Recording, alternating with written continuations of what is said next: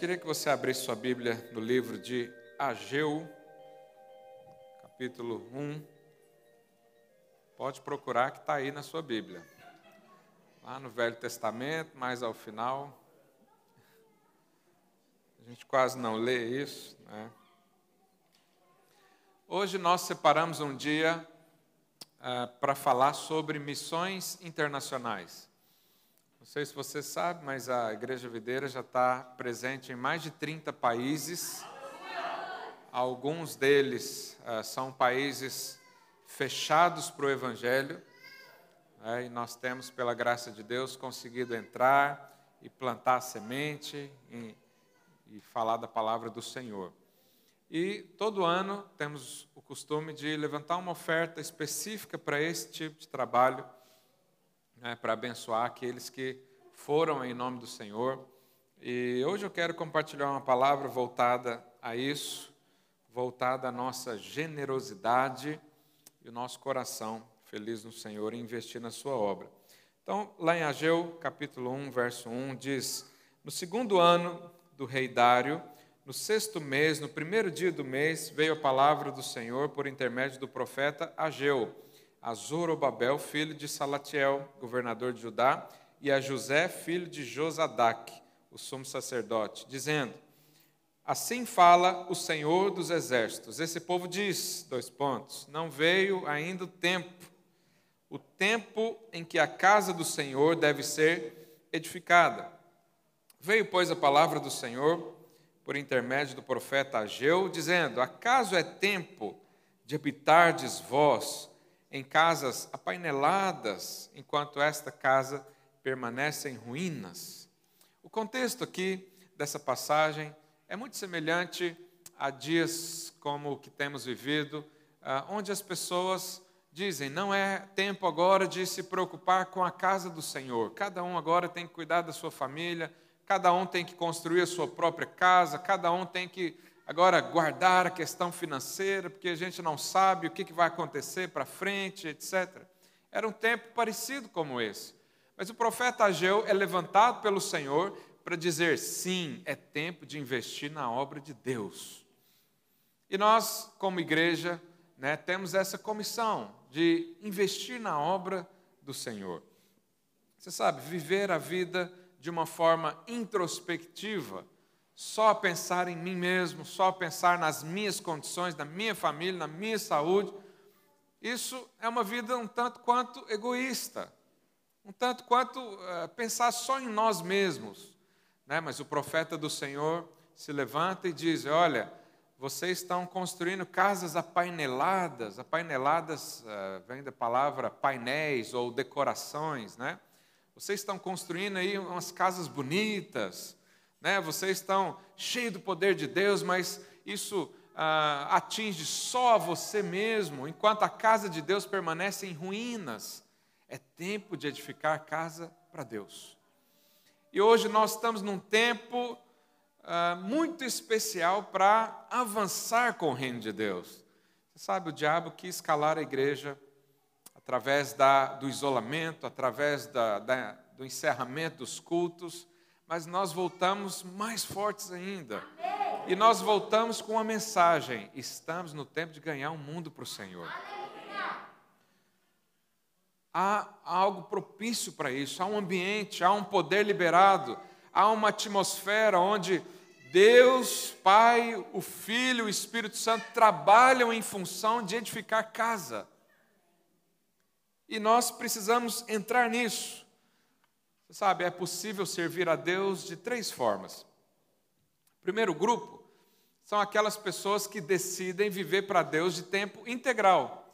Eles amaram tanto o propósito de Deus, eles amaram tanto a vida de Deus, que eles se sentem ah, chamados por Deus para viver e investir só nisso. Né? Que são os pastores, são os missionários são aquelas pessoas que vivem da obra, eles não têm um outro trabalho, que é o que nós chamamos de um trabalho secular, um segundo trabalho, vamos dizer assim. Esse é o primeiro grupo. O segundo grupo de pessoas que abrange a maioria dos cristãos no mundo hoje são aqueles que têm o seu trabalho secular e no seu tempo livre servem ao Senhor. que eu acredito que são a maioria aqui dos irmãos, que são os líderes de célula, são as pessoas que se envolvem numa função, né? Ah, eles estão engajados na obra de Deus, mas eles têm o seu trabalho pessoal, secular, paralelo para manutenção da sua família. Né? E o terceiro grupo de pessoas que podem servir a Deus são aqueles que suportam outros que servem. Então vamos imaginar que tem, nós temos um missionário lá em Bangladesh, que é a nossa atualidade. Hoje nós temos.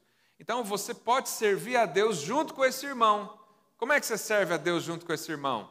O sustentando financeiramente, ah, o apoiando de alguma forma, é, fazendo com que ele cresça, né? investindo tempo em ensinamento, em discipulado e o enviando. E quando esse irmão está lá na, no seu trabalho para o Senhor, você está junto com ele. Então é uma forma de servir a Deus também. E hoje em especial eu quero falar sobre isso. Por quê? Porque Deus não fica devendo a ninguém. Fala isso para o seu vizinho: Deus não deve nada a ninguém. Você sabe, nós temos o coração generoso, porque isso faz parte da, do nosso sangue, da nova criação. E é comum que a gente queira abençoar pessoas. Eu não sei se você já teve aquela briga santa. Você vai num restaurante, aí você quer pagar a conta, o irmão fala, não, eu vou pagar. Aí você fala, não, eu vou pagar, eu vou te abençoar. O irmão fala, não, eu que vou te abençoar. Já viveu isso, Valtiza? É uma briga santa, não é? Quando alguém faz algo generoso para mim e para você, qual que é a resposta automática que nós queremos fazer? Retribuir. Mas você sabe, Deus é o ser mais generoso que existe. E qualquer coisa feita para Ele, nessa base de generosidade, Ele vai retribuir também da mesma medida e muito mais. Porque isso faz parte de Deus. Deus é assim. Deus vive assim. A Bíblia diz que é muito melhor dar do que receber. Então, lá em João 3,16, a Bíblia diz o quê? Porque Deus amou o mundo de tal maneira, Ele amou tanto, Ele tinha tanta generosidade para com o homem, Ele quis tanto se relacionar com o homem, que deu o seu filho. Então, o ato de dar é algo absolutamente divino, espiritual, santo, íntegro. E nós temos isso por natureza. Falei para o seu vizinho, você tem um coração generoso.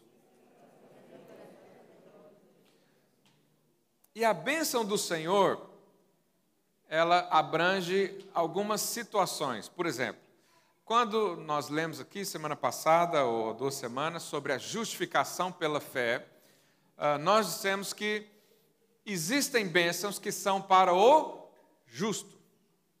É, é ou não é? Então a Bíblia diz: o justo vai receber tal coisa. Mas existem bênçãos também que os injustos recebem. Qual a maior bênção que um injusto pode receber? A salvação. É uma bênção. Um ímpio pode receber. Ele não é filho de Deus ainda. Ele não serviu a Deus ainda. Ele não tem fruto de arrependimento. Ele não tem obras para mostrar, mas o Senhor o abençoa. A Bíblia também diz que o sol nasce para justo e para injusto. Então, tem algumas situações onde o injusto recebe bênção. Vou dar outro exemplo. Essa semana eu fiquei sabendo, eh, eu aprendo a cada dia, né? Então, alguém me ensinou sobre a unção do camelo. Mas eu ainda não sei explicar, porque eu só ouvi a expressão. Mas o que é a unção do camelo? E você vai entender. Alguém aqui já percebeu que quando você vai num lugar que está vazio, começa a encher depois que você chegou? Já? Tem lá um café, não tem ninguém. Aí você fala, vou tomar um café. Aí você fala, ah, aleluia. Eu, eu sou assim, aleluia, não tem fila. Eu não gosto de fila. Eu acho que lá no inferno vai ter fila para muita coisa, mas no céu não que isso é uma coisa maligna. Enfim, aí eu vejo lá está vazio, eu vou lá, compro café, não sei o quê, estou conversando, a pessoa está me dando troque. Quando eu vejo, tem uma fila atrás de mim. Porque é a unção do camelo. Eu vou te explicar o que é a unção depois. Um pastor lá do Rio de Janeiro falou isso. Eu não ouvi ainda a palavra que ele falou. Eu não sei se o camelo segue o outro, eu não sei qual foi a análise que ele fez. Mas isso é verdade. Você vai no lugar, o seu trabalho pode ser abençoado? Sim, por quê? Porque você está lá. Mas o seu chefe é injusto. O seu chefe não foi santificado pelo sangue de Jesus, mas ele recebe bênçãos por causa de você. O prédio onde você mora é mais seguro porque os anjos estão te segurando lá e o seu vizinho recebe por tabela. Qual é a expressão que usa aqui em Portugal? Hã? Borla. É, ele pega borla na bênção. Muito bom. Então, a bênção também se aplica, em alguns casos, ao injusto. Mas existe uma bênção que ela é condicional a uma atitude. Então, Deus diz para Abraão: se tu uma bênção. E o que Deus falou para Abraão? Eu vou abençoar aqueles que te. Então, quem abençoava Abraão era o quê? Abençoado por Deus. Mas ali não estava dizendo quem era. Falou quem abençoar. Então existe uma bênção que você recebe quando você abençoa. Qual que bênção é essa? Quando você abençoa um abençoado, você recebe bênção. Entendeu a frase? Então repete aí para o seu vizinho.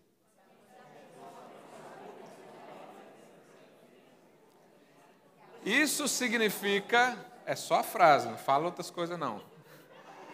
Isso significa que qualquer pessoa nessa vida te abençoar, Deus vai abençoar ela também. Isso é um princípio, está escrito na palavra de Deus. É uma bênção que nós recebemos. E aí entra o nosso coração generoso. Entra uh, a generosidade de Deus que está em nós, que também gera uh, generosidade. Você sabe, Deus, Ele conta comigo e com você para expandir esse coração, para mostrar como Ele vive aqui nesse mundo. E uma das questões principais é essa: Deus quer te abençoar. Deus quer te favorecer. Ele quer levantar você. Mas precisamos de pregadores. Precisamos de pessoas que anunciem essas verdades. Né? A Bíblia diz: como é que crerão se não ouvirão? Como é que alguém crê em algo que não ouviu? Ou como é que ele vai ouvir se não tem quem pregue? Falei para o seu vizinho: você é um pregador das boas novas, das bênçãos do Senhor. Então, o egoísmo, o individualismo, eles não têm espaço no nosso coração. Nós vivemos uns para os outros. Nós queremos ajudar as pessoas. É, é impossível passar perto de alguém que está necessitado né, e, e não ajudá-lo, principalmente aqueles a quem Deus coloca a sua volta, lá no seu trabalho, na sua família. Então, existem alguns princípios que eu e você não podemos perder, senão a gente desvia totalmente daquela nova criação que o Senhor nos deu. Primeira coisa que não podemos perder de forma alguma é a nossa noção de propósito. Um cristão que perde o propósito, ele perde a vida. Porque depois que você morrer, não, não é possível regressar. Não é possível você voltar e cumprir tudo de novo. Morreu, acabou. Né? Então, os irmãos conhecem bem a história quando Jesus encontra com a samaritana num poço né, onde ela vai ali pegar água e o Senhor conversa com ela e o Senhor diz para ela: Eu sou o Messias. Você sabe, o Messias era o prometido, era o Salvador, o Cristo, aquele que havia de vir para libertar os judeus da escravidão, né, do, do Império Romano e estabelecer um reino de Jesus. Então Jesus diz: Eu sou. Mas é importante eu e você entendermos isso. Deixa eu ler com você. Uh, João 4,31. O irmão mais cedo pediu para quando eu falar o verso eu tomar um pouco de água para esperar ele abrir a Bíblia. Então eu vou tomar aqui.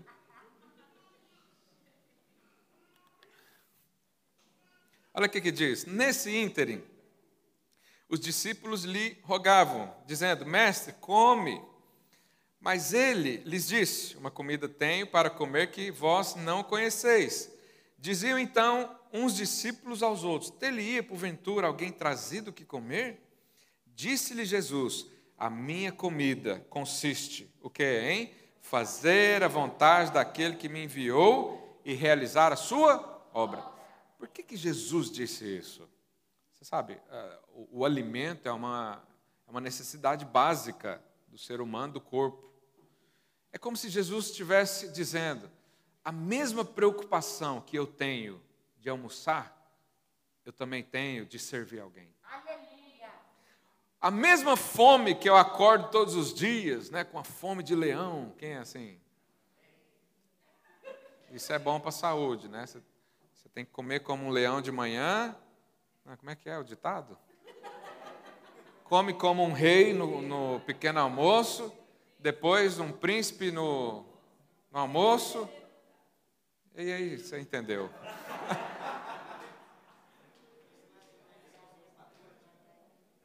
Para bom entendedor, meia palavra basta.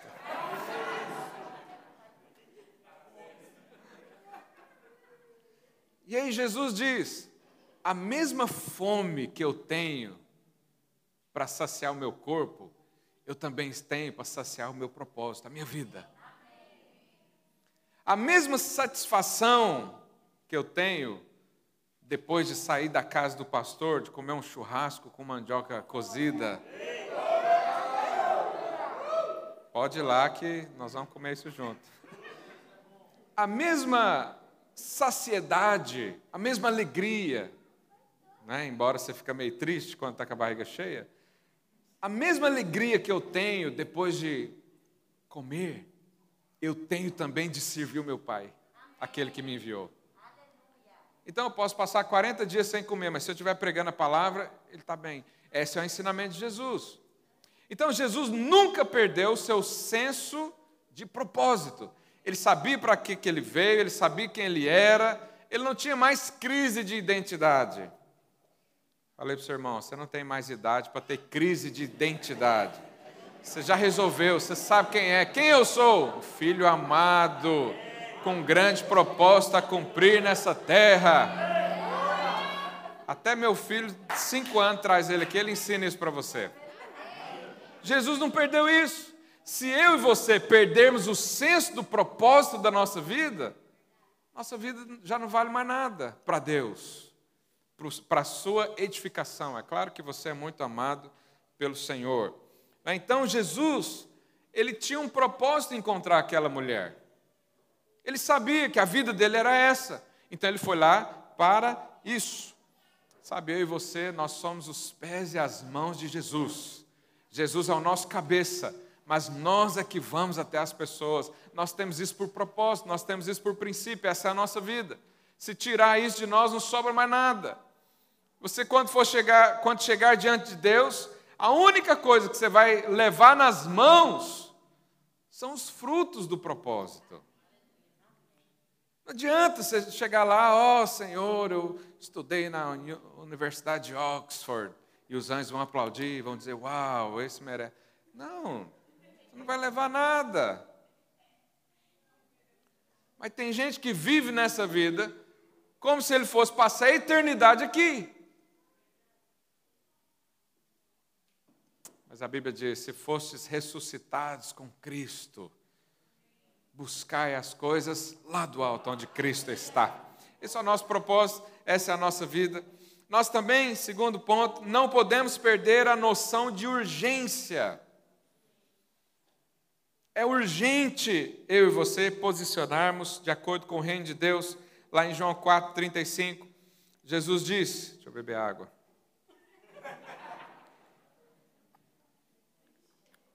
Lubrificar as cordas vocais, né?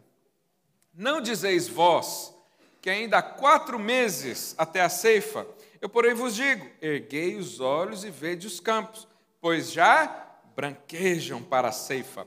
O ceifeiro recebe desde já a recompensa, e entesoura o seu fruto para a vida eterna. Os ceifeiros é eu e você. e de Sardes se alegram tanto o semeador, que é Cristo, quanto o ceifeiros. Olha que interessante. Nós estamos nos dias de pregar a palavra, é hoje. Para nós ganharmos o mundo para o Senhor, é hoje. Há um senso de urgência no nosso coração. Há pessoas morrendo sem Cristo. Nós estamos acompanhando o balanço do, do Covid-19 e já eh, praticamente 800 mil pessoas morreram. Mas você sabe, 800 mil pessoas, há um outro balanço que faz a contagem geral. Até hoje, no mundo, já morreram este ano 35 milhões de pessoas. Então, eu sei que você está assustado com o Covid, mas o contexto global é muito diferente, é muito maior, é muito mais preocupante. 35 milhões de pessoas morreram esse ano. A pergunta é: eles tiveram Cristo? Ah, não, pastor, eu vou esperar eu estar pronto para servir o Senhor. Não, espera, o tempo é hoje. Ah, não, eu preciso me capacitar, eu preciso saber, eu preciso né, fazer um seminário teológico de evangelização nas ruas. Não precisa. Você só precisa abrir a boca e o seu coração.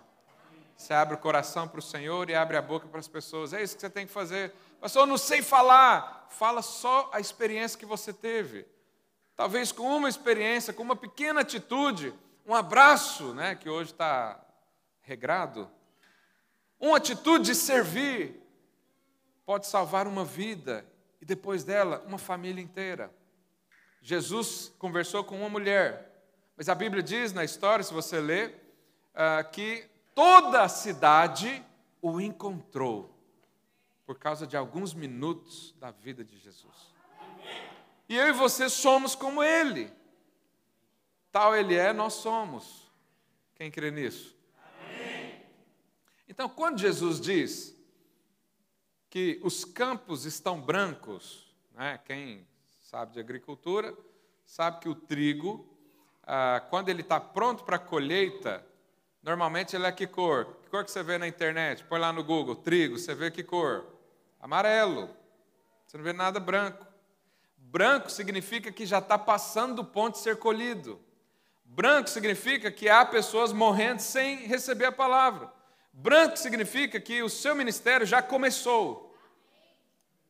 Branco significa para você parar de perder tempo e investir em algo consistente que é o propósito do Senhor. Então há um senso de urgência nos céus. O Senhor, o Deus Pai, o Deus Filho, o Espírito Santo trabalham dia e noite por causa disso. Por causa do quê, pastor? Pela salvação de almas, a salvação das vidas. E nós não podemos perder isso. A história diz, no ano 13, ah, havia um imperador da Mongólia que ele dominava China, Índia e todos aqueles países ali encostados. E a história diz que ah, dois missionários chegaram até esse imperador e pregaram o evangelho de Cristo para ele. E ele se converteu.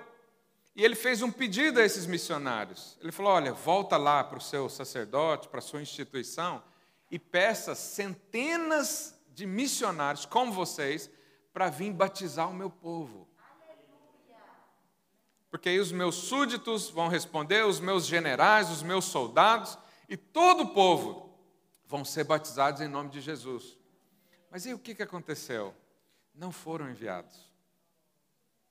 Trinta anos depois, três missionários foram para lá, mas o tempo passou. Você imagina se naquela época a igreja tivesse posicionado, a China hoje, a Índia, seriam países cristãos. Olha o impacto que poderia ter causado. Mas por que, que não causou? Porque alguém deixou de fazer algo. E eu não, não quero condenar ninguém, não sou melhor do que ninguém, nem do que eles, mas eu quero dizer que existe uma oportunidade hoje para nós abrirmos a boca e falar do Evangelho. Mas não é qualquer Evangelho também. Paulo diz: só tem um, é o Evangelho da graça. E eu e você somos comissionados, eu e você temos o privilégio de ter sido abertos a essa verdade. Paulo diz eh, para os Gálatas, né? Quem que ah, enganou vocês com outro evangelho? É o evangelho da graça que precisa ser manifestado nesses dias. E sabe, nós vamos fazer isso não de forma global, mas através de um trabalho de formiguinha, eu e você juntos. Temos a maior oportunidade da história para falar de Jesus. Não sei se você nos acompanha, as redes sociais da nossa igreja, mas essa semana o canal do YouTube do pastor Luiz foi derrubado. E há indícios de, de que seja por causa das mensagens. Então, você que acha que a igreja não é perseguida, abre os seus olhos. Então, há algumas ministrações, ah, tem uma principalmente, que é a que a gente suspeita, que ele fala sobre a ordem mundial, e ele cita coisas como a ONU, a OMS e o governo mundial, que é o que o anticristo tem construído por aí. Quantos ouviram alguma coisa assim? A gente acha que é isso. Né? Se esse vídeo meu cair, talvez seja por causa disso também. Mas não há mais tanta liberdade assim quanto você imagina. Então nós estamos nos tempos dos últimos dias. E Jesus disse lá em Mateus 24 que nós vamos pregar a graça e aí ele virá. Então nós estamos na maior oportunidade, são tempos oportunos para pregar a graça do Senhor, para falar da mensagem, para tirar aqueles que estão presos na lei, para que eles funcionem, porque quem está preso na lei está debaixo de julgo, de condenação, não frutifica, não cresce. Mas eu e você temos crescido, eu e você temos avançado nesse entendimento, eu e você somos uma bomba nesse mundo para o inferno. E nós não podemos perder isso. Não perca o senso de urgência. Jesus também tinha o senso de oportunidade. O que é o senso de oportunidade? Essa passagem onde Jesus encontrou com a mulher samaritana, se você observar a geografia do caminho que ele tinha e para onde ele ia, ele mesmo disse: Nós precisamos passar em Samaria. Por que, que precisava? Porque havia ali alguém com sede havia ali alguém desesperado, que já tinha buscado resoluções em casamentos, já era o quinto casamento e estava junto com outro e não sei o quê. Isso é uma oportunidade, Jesus sabia, ele desviou o seu rumo, porque ele percebeu oportunidade. E qual foi o resultado? A Bíblia diz que a cidade toda veio ter com Jesus. Ele percebeu isso. Sabe, eu e você precisamos ter os olhos atentos às oportunidades que Deus nos dá diariamente. Diariamente o Senhor te dá a oportunidade de testemunhar, de falar dele, de falar de uma experiência, de contar um testemunho, de trazer uma mensagem a alguém que está sem esperança. Diariamente eu e você recebemos notícias de que não há esperança. Por situação da pandemia, do vírus, é normal agora a gente receber mensagens assim: ah, o, o filho do tio morreu, o parente, o vô, começa a aproximar.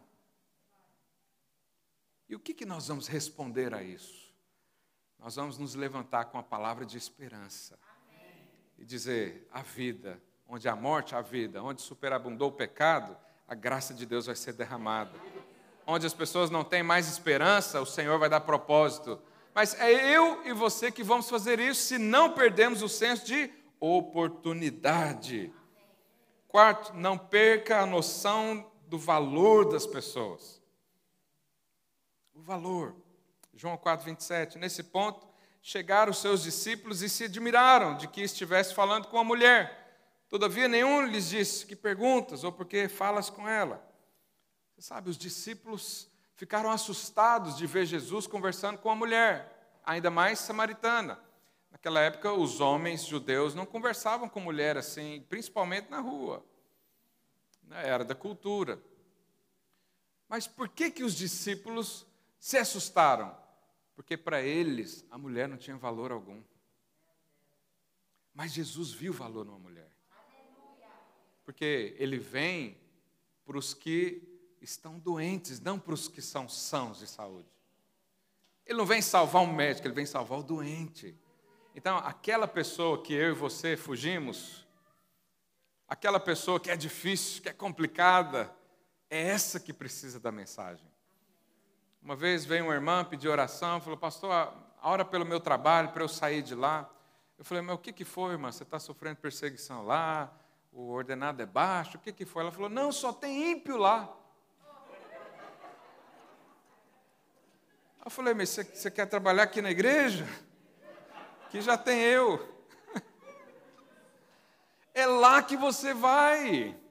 É lá que a luz brilha. É lá que o sal dá sabor. É lá que precisa, é lá que tem valor. Eu e você de, de, temos que dar valor às pessoas. Deus nos colocou estrategicamente posicionados em cada lugar, na sua família, no seu trabalho, na sociedade onde você está, para você perceber o valor. Então, não fuja das pessoas. Mostra Cristo. Ah, pastor, essa aí não merece, não. Merece ir para o inferno. Você também. Você não é melhor que a outra, não. Não, pastor, eu não sou, eu não faço o que ele faz, mas faz outras coisas que talvez ele também não faça.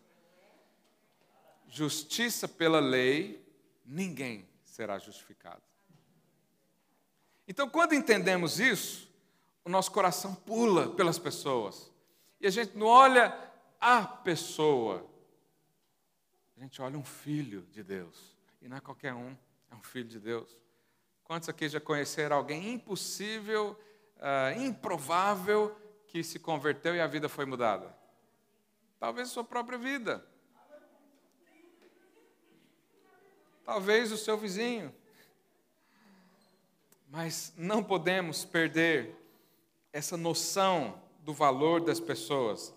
Olha que interessante, lá em Atos 1,8, a palavra de Deus diz: Mas recebereis poder ao descer sobre vós o Espírito Santo, e sereis minhas testemunhas, tanto em Jerusalém, como em toda a Judéia e Samaria, até os confins da terra. Ah, aqui a Bíblia diz sobre quatro lugares. Né? Então, deixa eu. Está é, tá aí já. Ah, nós seremos então testemunhas em Jerusalém. O que a Bíblia quis dizer com Jerusalém? Jerusalém significa onde os judeus moravam onde era ali sua habitação natural, onde era sua cultura, onde era próximo às pessoas. Então, Deus vai te fazer testemunha com pessoas próximas a você que têm a mesma cultura, sua família, seus amigos, a sua questão de trabalho.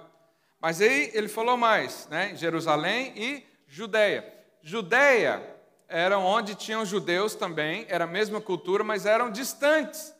Deus também te faz testemunha a pessoas distantes.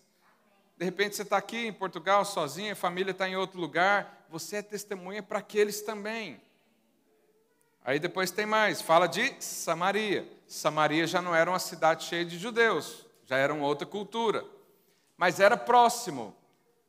Então Deus vai te fazer testemunha com pessoas que não são crentes, mas que estão do seu lado padecendo, do seu lado, com sede, com fome. Eles não pensam como você, eles não têm a sua estrutura familiar, eles não têm o ensino que você tem aqui todo domingo. Mas Deus te fará testemunha para esses também. E por último, ele diz: até os confins da terra. O que é confins da terra? Um lugar onde talvez seus pés nunca vão pisar. Mas você pode ser testemunha lá também. Como? participando da obra junto com outro. Então, eu participo da obra lá no Paquistão. Eu participo. Como? Financeiramente. Eu não estou lá, mas tem um irmão nosso lá. Tem um membro da nossa família lá. Tem um missionário lá. Então, nós o ajudamos. Isso é ser testemunha até os confins da terra. Porque se você for esperar rodar o mundo para pregar o Evangelho, tem gente que não sai do, do país a vida toda. Eu conheço gente da minha cidade que nunca saiu do estado de Goiás. Está só lá comendo piqui todo dia, milho, pamonha. É, a vida dele é essa.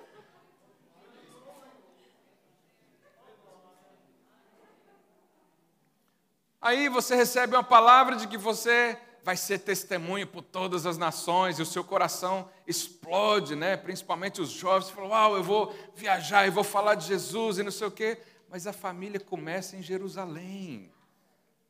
Na sua família, a nação começa em Jerusalém. depois ela vai se espalhando, você ganha experiência, aí você ganha depois, Deus te coloca num lugar de visibilidade, você começa a crescer e falar da palavra. O que, que é importante você saber? Que Deus te deu poder para isso, que você é capacitado para isso, que você é um sacerdote da nova aliança, que você é alguém enviado. Enviado para onde? Para responder o Senhor. Ah, mas nunca saí da minha casa. Pois é, você foi enviado para sua casa. Ah, mas eu estou na mesma escola desde sempre. Você foi enviado para lá. E você será enviado até os confins da terra. Mas nós vamos chegar até os confins da terra, como já temos chegado, né, através de outros, através de outras pessoas. Então, ah, João 4,37, o Senhor diz: Pois no caso, deixa eu beber água, né? Abriu aí. Pronto. João 4, 37. É bom. Todos os versículos que eu leio, é bom você ler depois na sua casa, para você ver o contexto, para você deixar a vida fluir, né? Aqui eu só posso citá-los. Pois no caso é verdadeiro ditado: um é semeador, o outro é ceifeiro. Eu vos enviei para ceifar o que não semeastes. Outros trabalham e vós entrastes no teu trabalho. O que, que Jesus está dizendo aqui? Sabe aquele irmão que está lá no campo respondendo ao Senhor? É a mesma obra que você faz. Ah, pastor, mas eu não estou lá. Não, não é assim que funciona. Nós funcionamos por família. Então, onde o outro está, eu também estou com ele. Como? através de sustento. Ah, deixa eu ler aqui para os irmãos.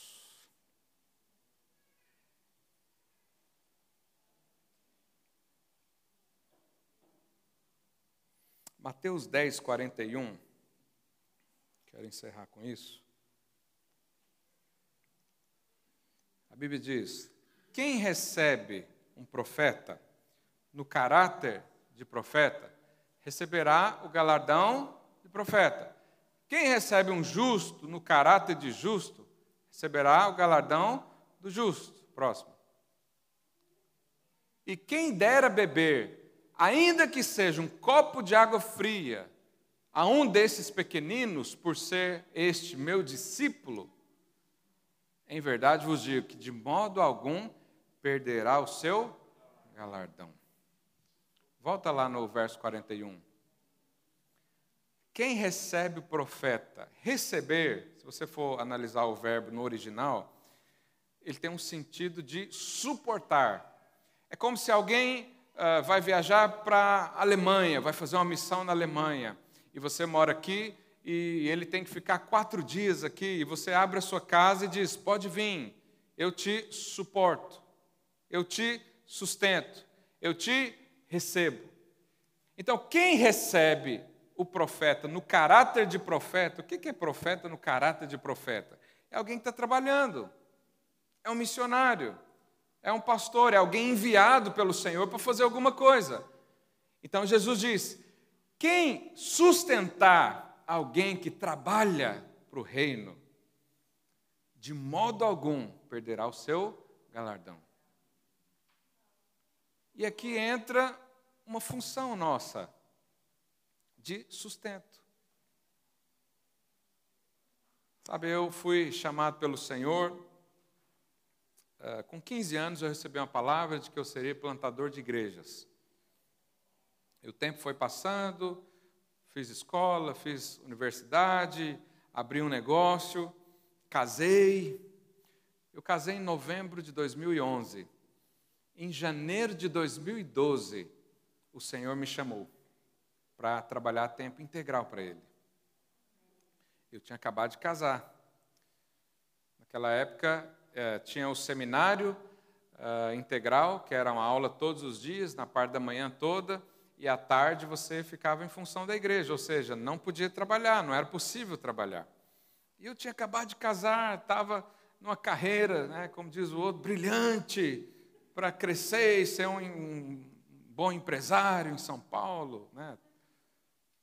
E o Senhor me chamou, era janeiro de 2012, Eu olhei para minha esposa, ela olhou para mim e falei, então, né?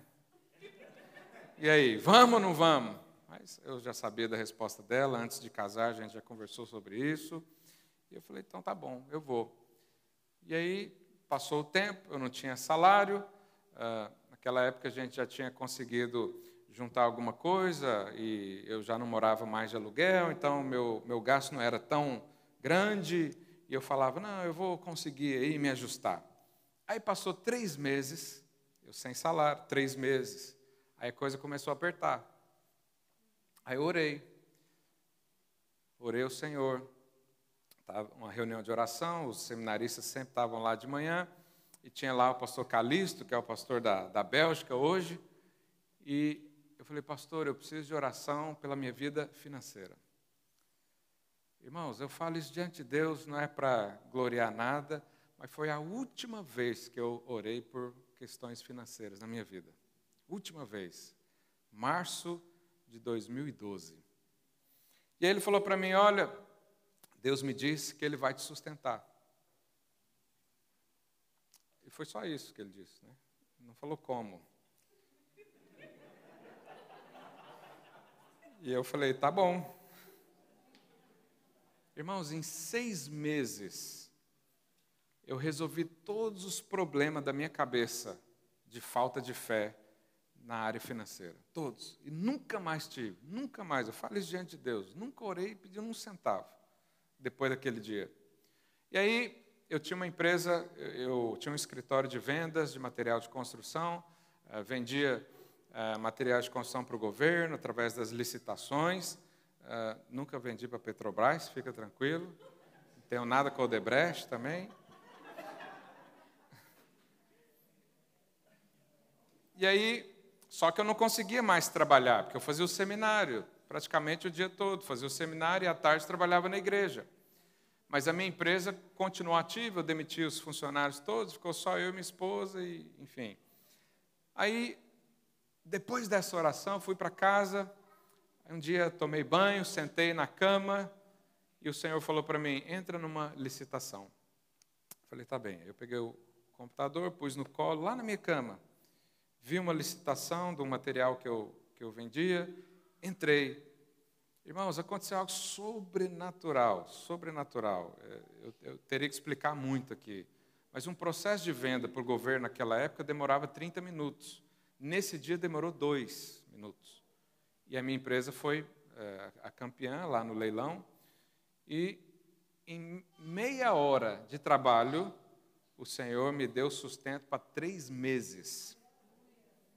E aí o Senhor confirmou a palavra: Eu vou te sustentar. Aquele dia minha vida financeira mudou.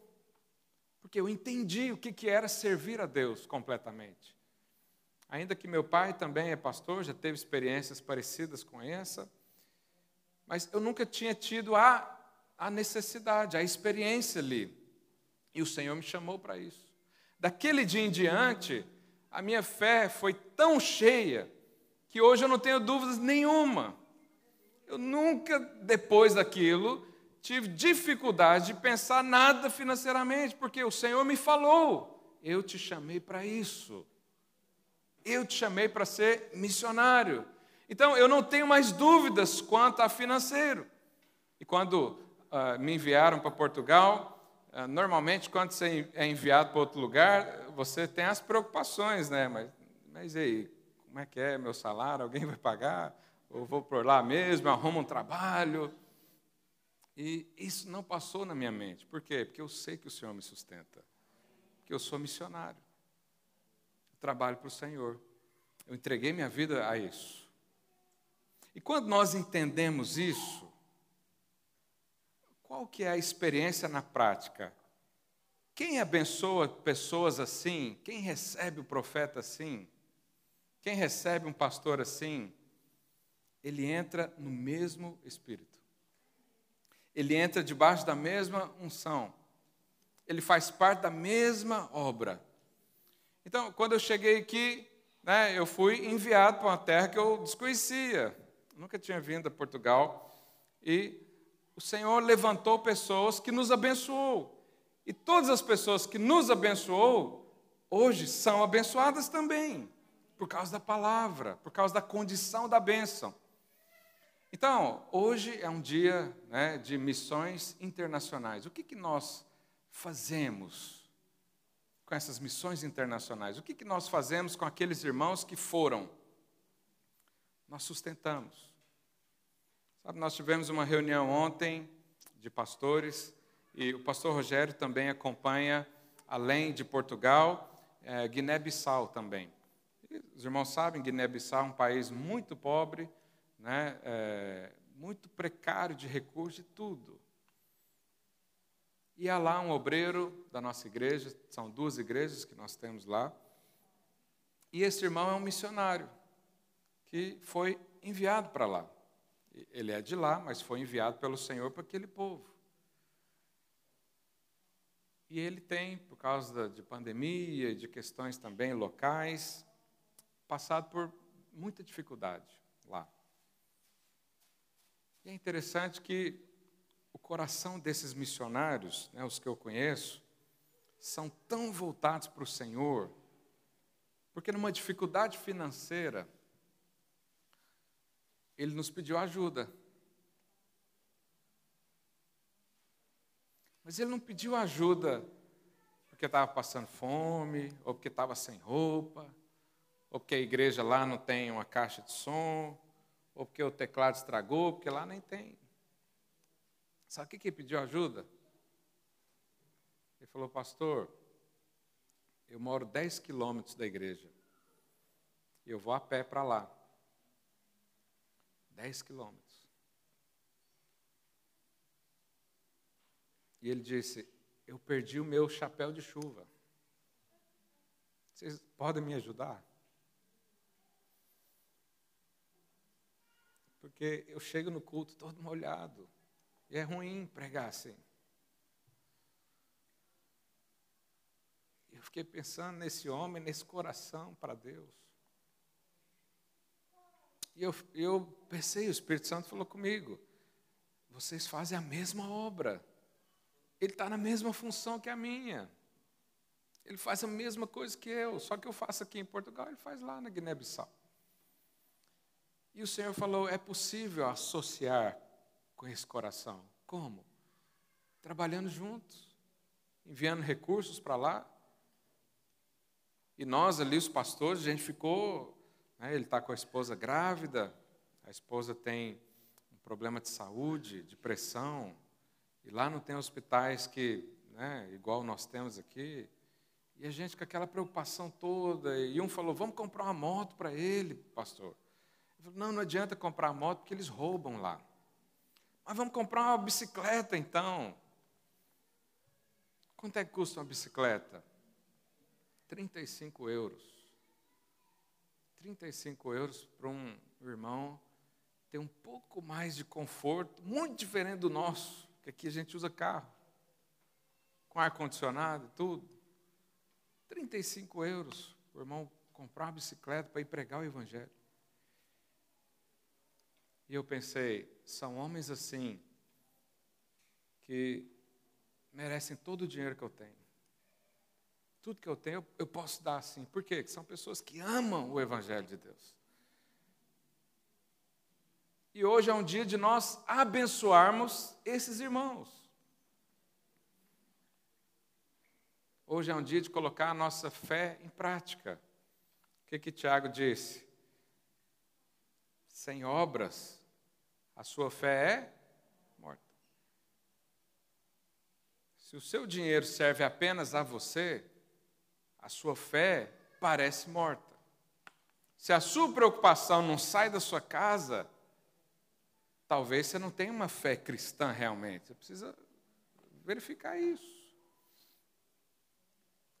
E nós queremos fazer tantas coisas, né? O pastor Rainer compartilhou hoje comigo. Eu fiquei tão feliz. Ele fez uma confraternização de líderes, de jovens. E quem estava lá? E ele disse para mim, pastor, todos os líderes que estavam lá disseram que tem chamado pastoral.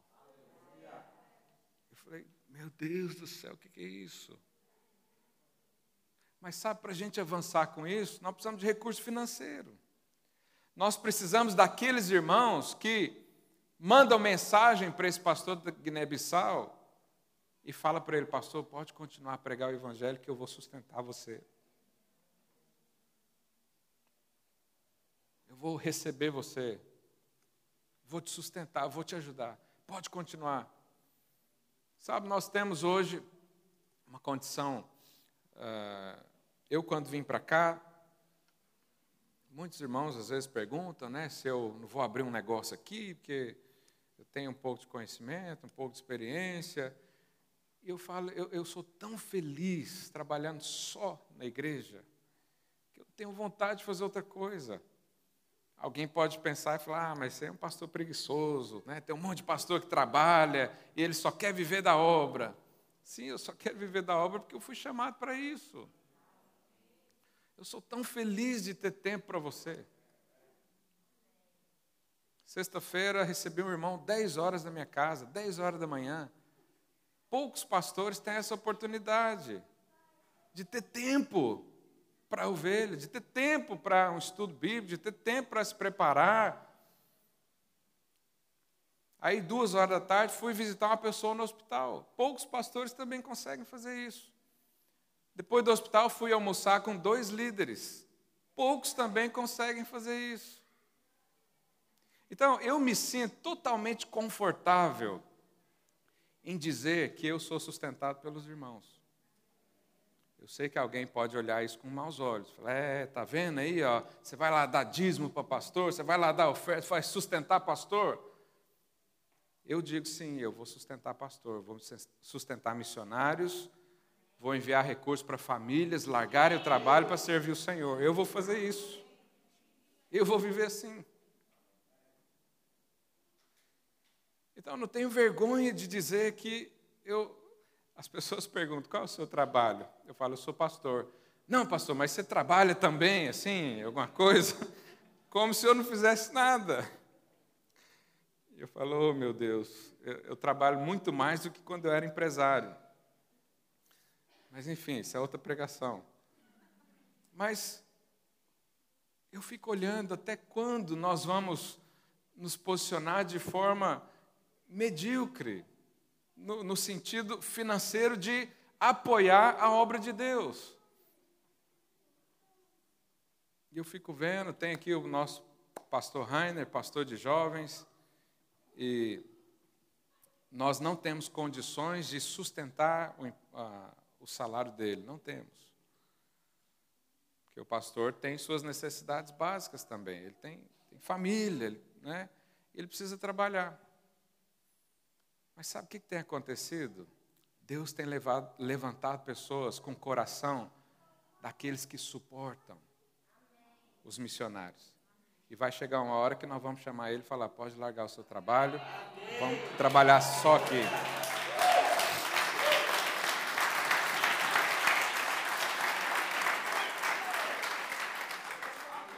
Isso, não é, isso é motivo de alegria para nós. Isso é motivo de alegria. Eu sonho em ter famílias inteiras trabalhando para o Senhor.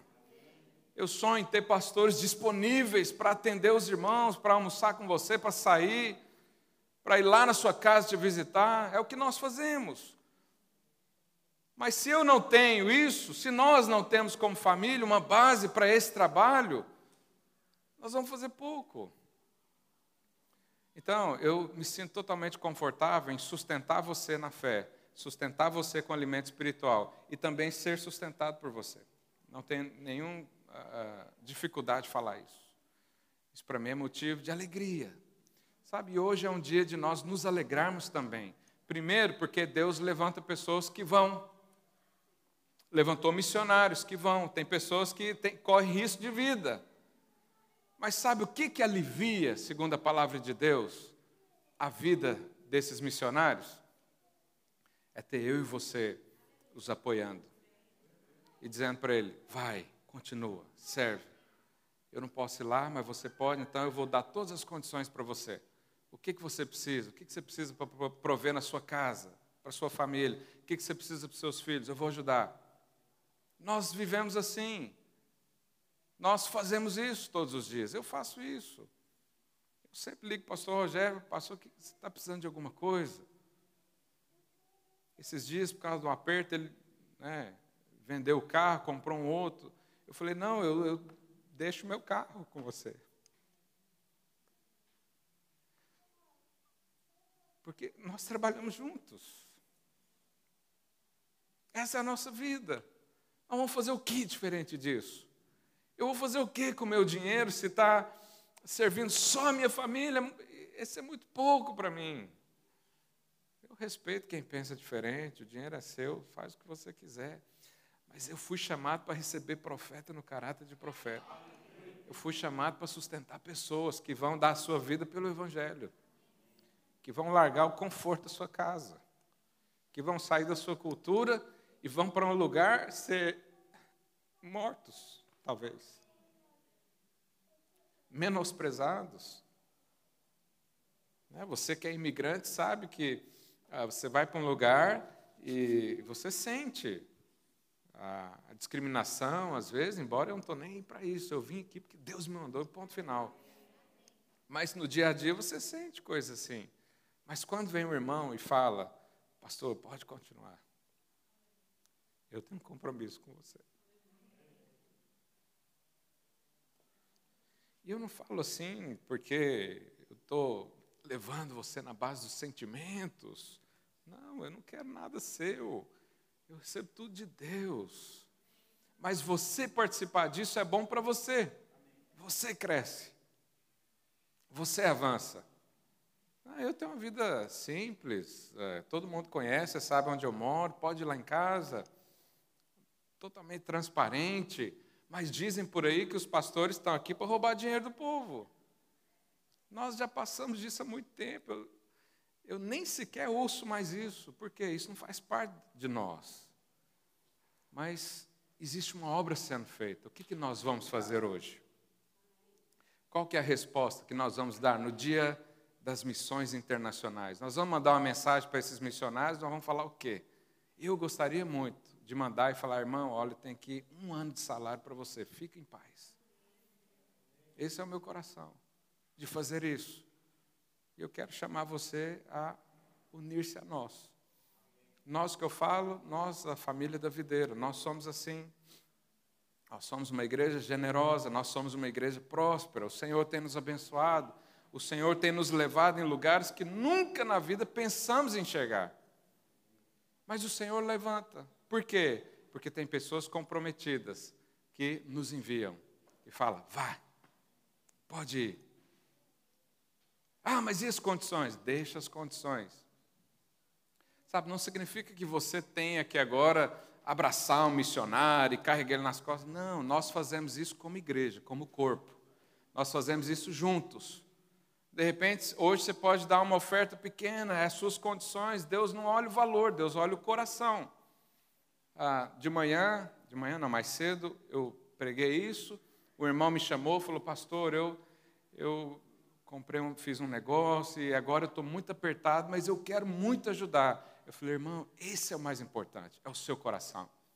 Porque se o seu coração tiver disponibilidade, nós vamos longe. Porque Deus já sabe aonde investir. E queria então chamar você a participar disso. Chamar você a investir em algo concreto, sólido, que é o reino de Deus. Quantos querem nessa manhã investir nisso? Queria que você ficasse de pé no seu lugar.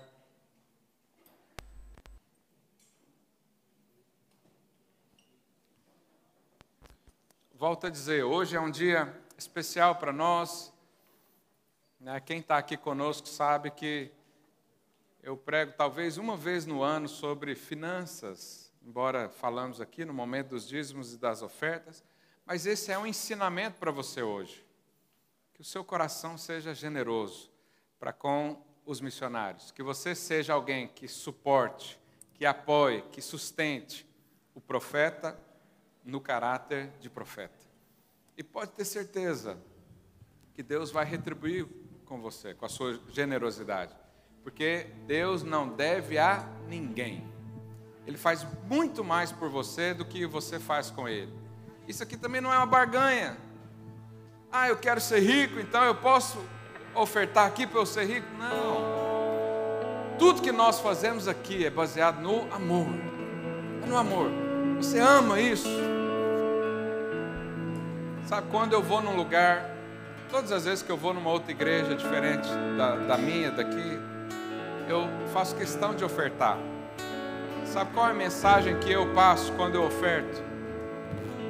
A mensagem é: esse trabalho é de Deus, tem que continuar. E se depender de mim, vai continuar. Mas há também uma outra mensagem que é passada. É quando você não se envolve. A mensagem que você nos passa é a seguinte: se essa igreja fechar amanhã, bem, não estou nem aí com isso. Essa é a mensagem que alguém passa quando não é participante. Mas sabe, Deus tem te dado um coração generoso, porque Ele é assim. E no tempo da crise, da pandemia, nós temos sido sustentados pelo Senhor. Até hoje não faltou nada para nós. Eventualmente um ou outro falta e a gente supre, nós nos ajudamos uns aos outros. Porque essa é a família de Deus. É assim que Deus trabalha. Então nessa manhã eu quero fazer um apelo ao seu coração generoso para que nós mandemos uma mensagem no mundo espiritual dizendo: nós somos comprometidos com aqueles que Deus chamou para trabalhar. Então, se Deus chamou, eu estou junto, estou ajudando, vou ajudar, conta comigo. Pode não ser muito, mas conta comigo, meu coração. Cantar enquanto você